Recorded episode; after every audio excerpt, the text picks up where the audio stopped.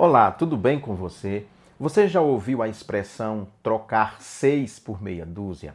É quando a gente substitui um objeto, por exemplo, que a gente tinha, que não era bom, e aí você compra um novo e vem com os mesmos problemas. Trocou seis por meia dúzia, ou seja, ficou tudo do mesmo jeito.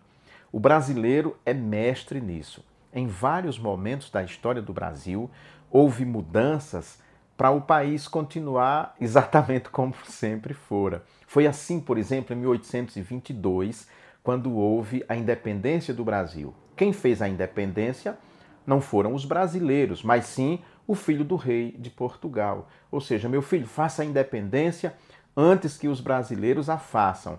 Ou seja, troque seis por meia dúzia, só vai mudar. O rei não está mais em Portugal, que sou eu, mas o rei está no Brasil, que é você, meu filho.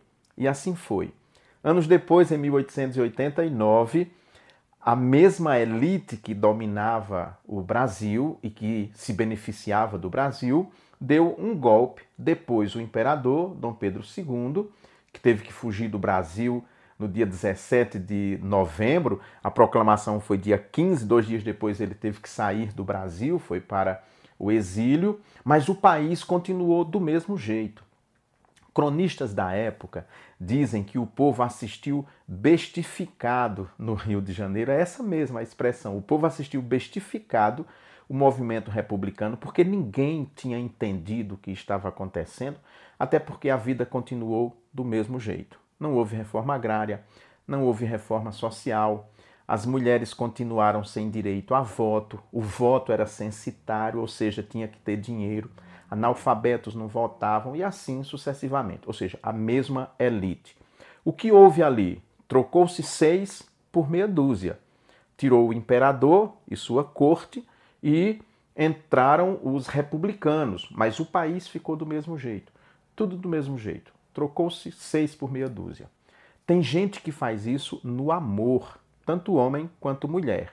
Às vezes, a mulher é casada com um cara que, por exemplo, sei lá, usa drogas e aí ela chega num ponto que não dá mais, se separa, mas ela se envolve com outro cara que usa drogas também. Ou o homem. Também acontece isso, né? Ele troca de mulher duas, três vezes, mas sempre vai no mesmo perfil de mulher. Só muda de endereço. O problema é o mesmo. Troca seis por meia dúzia. E assim vai.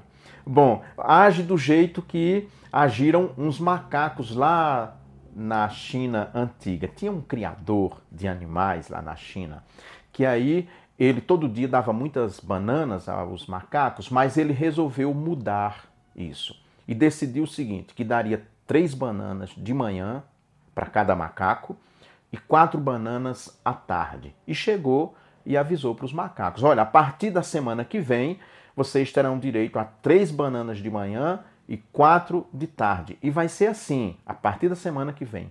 Houve uma confusão danada, macacos brigando, reclamando, enfim. E aí é, foram reclamar com ele. Naquele tempo os macacos falavam.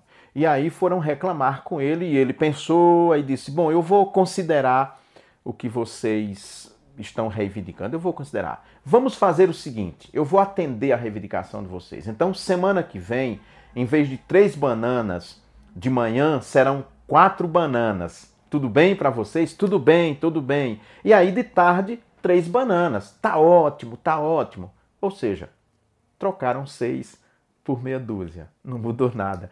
Cuidado para que as mudanças que você tanto pensa para a sua vida não seja apenas você trocando seis por meia dúzia. Tá bom? Shalom, até semana que vem, se Deus quiser.